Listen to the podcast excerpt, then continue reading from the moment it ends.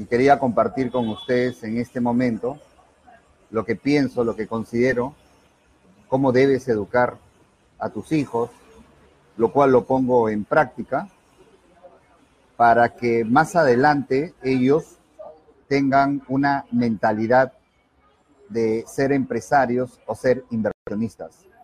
Miren, eh, me parece un tema importante lo que voy a hablar. Me parece un tema trascendental para aquellos padres jóvenes que tienen sus niños de 3, 4, 5 años, 7, 10 años. Me parece para aquellos jóvenes que me siguen y que todavía no se casan y no tienen hijos.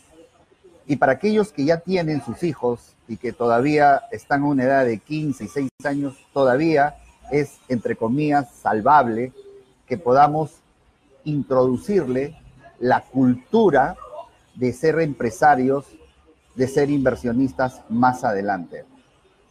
Eh, y quiero que te aprendas estas reglas producto de mi experiencia personal con mis hijos. Siempre he creído, siempre he creído, y el tiempo me demuestra, y lecturas que realizo me demuestran, que desde pequeño, desde, desde que empiezan a jugar, uno ya los está preparando para la vida. Desde el juego más simple hasta los juegos más complejos o aquellos juegos que creemos que tienen ciertos peligros y que en realidad no lo son, los estamos preparando para la vida. Primero creo que los padres debemos conversar, las parejas, y entender algo principal. Toda la vida nuestros hijos no estarán con nosotros y que nuestra función, nuestra labor respecto a nuestros hijos es prepararlos para una vida cruel, llena de espinas, algunas rosas, pero que es como, como una pizza lleno de retos, que tienes que ir pasando reto a reto y que va a haber temores y miedos, las cuales tenemos que saltar. Ser papista, mamista, ser, como se dice en mi país, mamá gallina o papá no ayuda a formar a tus hijos más adelante para una vida con peligros, con temores y de competitividad. Quiero que me escuches bien, papá y mamá. Repito, no ayuda ser mamá gallina, darle todo, alcanzarle todo, correr cuando apenas se cae, se cae, cuando ese niño o esa niña puede levantarse por sus propios medios y venir hacia ti llorando y ahí recién acariciarlo. No ayuda dárselo todo al momento, apenas llore, apenas grita, correr a su cuarto, apenas llora, ir a su cuarto corriendo a ver qué tiene. No ayuda sabiendo y teniendo conciencia de que no está en un peligro inminente, sino que llora o grita por una cucarachita, por una arañita. Y lo único que hacemos es alimentar más su miedo y lo único que hacemos es que ella no enfrente o él no enfrente sus propios temores tan simples para nosotros, pero tenemos que ayudarle. Y llegan a ser niñas o niños de 12 años y 13 años teniéndole miedo a la arañita o a la cucarachita. Todo lo que sucede a su alrededor, que es un juego, es parte de la vida. Yo he visto y lo he pasado, niños de tres o cuatro años, cuando la mamá le dice, tú no subas porque tú no vas a poder, tú no hagas porque todavía eres pequeña, tú no, hay peligro, te vas a caer. Cuando los padres, a veces los varones, perfilamos muy bien de que eso no va a suceder, que los miedos son solamente subjetivos, creados por alguna razón cultural. Yo me gustaría que ustedes escriban, vamos a dialogar un momento, ya que estoy haciendo tiempo, esperando, y quisiera que, pongan su propia experiencia o sus discusiones con su pareja, las discusiones que tienen frente a esta situación. Yo he tenido miles de discusiones y de verdad hoy me siento satisfecho de saber que tengo hijos que saben qué enfrentar en la vida. Yo les voy a seguir contando de mi experiencia. Y entonces, a veces hay que discutir con la pareja O a veces algunos son más cómodos, no discute, dice, ya, bueno, ya, lo dejan que la señora, o a veces es al revés, haga lo que considere con tal de evitarme una pelea. Pero tú no sabes el daño que le estás haciendo a tus hijos. Tú no sabes el daño que le estás haciendo a tus hijos porque no lo estás formando adecuadamente para adelante. Te voy a poner varios ejemplos, ¿no? Tenía este. A veces ese peligro, entre comillas, es importante para que desde pequeños puedan afrontar sus miedos.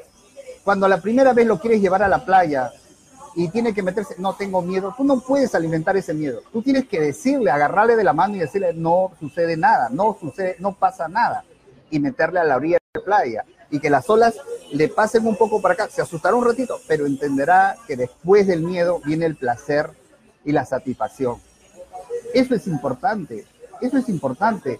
Cuando tú lo confrontas a un juego, a un juego, él está aprendiendo para la vida a saltar esas, esas murallas y esas cosas que tiene que saltar en la vida real. Cuando tú lo llevas a la piscina, por ejemplo, no lo limites, no le hagas pasar vergüenza delante de sus amigos o sus amigas, indicando de que tú no puedes, no vayas por ahí, es muy hondo, que esto, cuando si tú lo estás, si tú lo estás mirando, déjalo que experimente, aunque se asuste, no se va a morir. Eso le va a ayudar también a saber frenarse cuándo debe frenarse. Tú vigilando, claro que sí. Y eso les va a ayudar mucho en la vida a entender esas situaciones de miedo y cómo puede pasar ese miedo.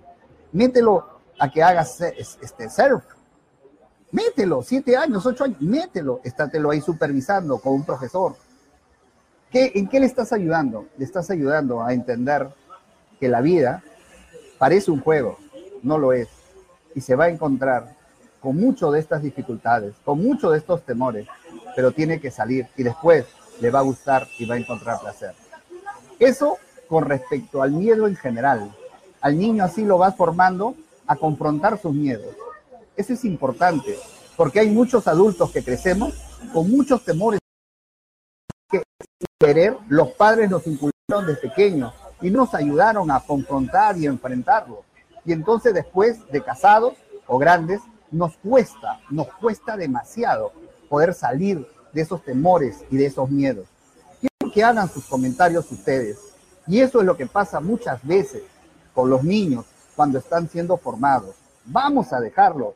Te van a criticar la familia. Eres un padre dejado, eres inescrupuloso. A mí que no me han dicho cuando a mi hijo a los siete años lo metí al surf y le tomaba fotos y estaba dentro de la playa en el mar ahí y eres un loco. Sí, pues era un loco, pero sabía lo que estaba haciendo, no lo hacía por gusto. Y cuando a los ocho años subió a los parapentes, y cuando a mi hija a los tres, cuatro años hacían cosas que hacían niñas de siete años, y que se subía muy alto y bajaba, y la adrenalina, y la mamá asustada y peleándome con la mamá, pero sabía que estaba formándolo justamente para romper ese tabú de miedo que muchos niños tienen desde pequeños. Y a veces es una lucha constante hasta adolescentes.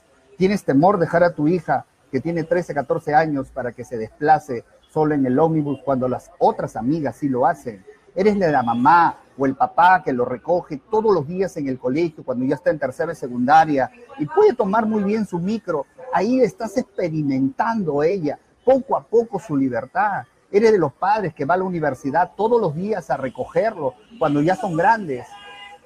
Por favor, por favor, déjame decirte que no le estás ayudando en nada tampoco. Ahora ya paso a otro tema, ya no de los miedos, porque eso te ayuda a confrontar todos los retos que hay en la vida. Ahora pasemos a otro tema, el tema de esa frase muy común, no quiero que mis hijos pasen lo que yo pasé, quiero darles de todo.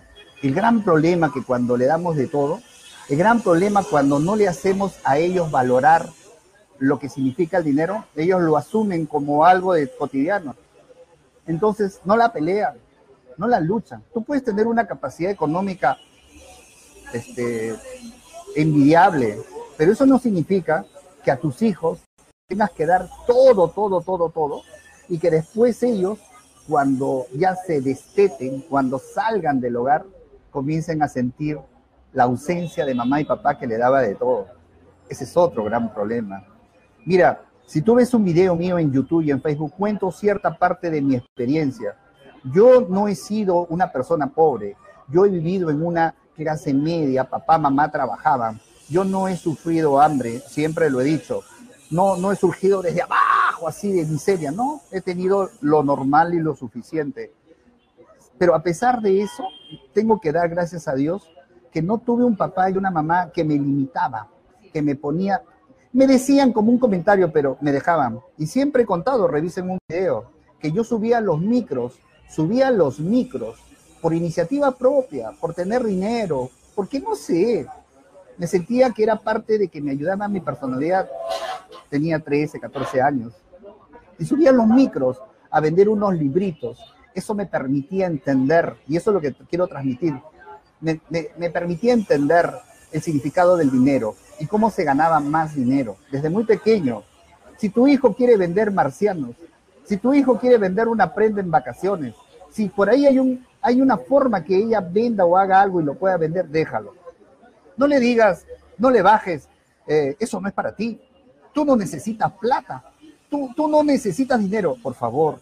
Tú le estás cortando las alas para que ese pequeño y esa niña comience sus primeros pasos en lo que significa ganar dinero con lo que ella hace o con lo que compra y vende. Si tú ves tu, tu niño adolescente, 16, 17, que hoy está en internet, que te están pidiendo la tarjeta para comprar ciertas zapatillas en línea, te están pidiendo comprar ciertos adornos en línea, déjalo, apóyalo. Que si lo va a vender entre sus amigas del colegio, de la universidad, déjalo, apóyalo. Así tú tengas todo el dinero del mundo, déjalo, apóyalo, apóyalo cada vez que te diga que quiere hacer negocio. No tengas temor. Aquella otra frase que nos dice, eh, si tocas la plata, si comienzas desde muy pequeño a tocar el dinero, después ya no vas a querer estudiar. Señores, no te está diciendo que quiere constituir una empresa, no te está queriendo decir que quiere contratar personal. Y no, no, no, te está diciendo que quiere ir a la universidad a vender ciertos panes para tener un dinero adicional no te está, te está diciéndote que, papá, está bien que tú me des el dinero, pero yo quiero tener más plata, quiero tener más dinero. Déjalo. Eso le va a ayudar a pensar, eso le va a ayudar a entender que los negocios dan plata. Déjale dar sus primeros pininos, déjalo, déjalo ser, esa es la palabra, déjalo ser. No limites lo que quieren hacer tus hijos, aunque no te guste, aunque seas de una cultura pasada, distinta, déjalo ser déjalo que invierta su plata, deja, apóyalo a que ahorre, apóyalo a que invierta en cosas muy pequeñas, Si tú tienes un negocio y ella te dice, quiero ser inversionista, te da sus, no sé, 10 dólares, 20 dólares, recíbelo y dale los intereses que genera. Juega de esa manera con ella. Mira, tus 20 dólares que me diste para invertir en mi negocio, mira, me ha generado 4 dólares, toma, te doy. Hazle entender que así se gana el dinero Así es como se gana el dinero. Enséñalo desde pequeño, no importa qué edad, no importa qué edad. Que invierta en el negocio de la tía, del tío, que dé el dinero, déjalo que ella dé y que le, que le retorne los intereses de esa ganancia. Si ella quiere vender ciertos productos fuera de la calle, qué sé yo, de acuerdo a su conducta, déjalo, déjalo, no limite, no le pongas esas palabras muy clásicas. Hijita, tú no necesitas, tú no necesitas. ¿Qué va a decir la gente? Por favor, saquemos esas taras, porque sabes, vas a estar formando, vas a estar formando niños y niñas como Dios quiere para, para la vida, para el mundo. Toda la vida no va a estar tetado al papá y a la mamá. Los hijos tienen que salir. Yo entiendo, queremos mucho. Hay cosas que tenemos que hacer que nos duele, nos duele. Claro que nos duele, pero delante de ellos decirle, ve, chao, vamos, adelante, porque lo estás preparando, lo estás preparando para la vida. Y si se cae, ahí levanta. Si se cae, ahí levanta. Vigílalo lo que hace. Ese es un consejo de corazón a toda la gente que me dice a mí, doctor, eh, yo quisiera hacer muchas cosas, pero tengo miedo.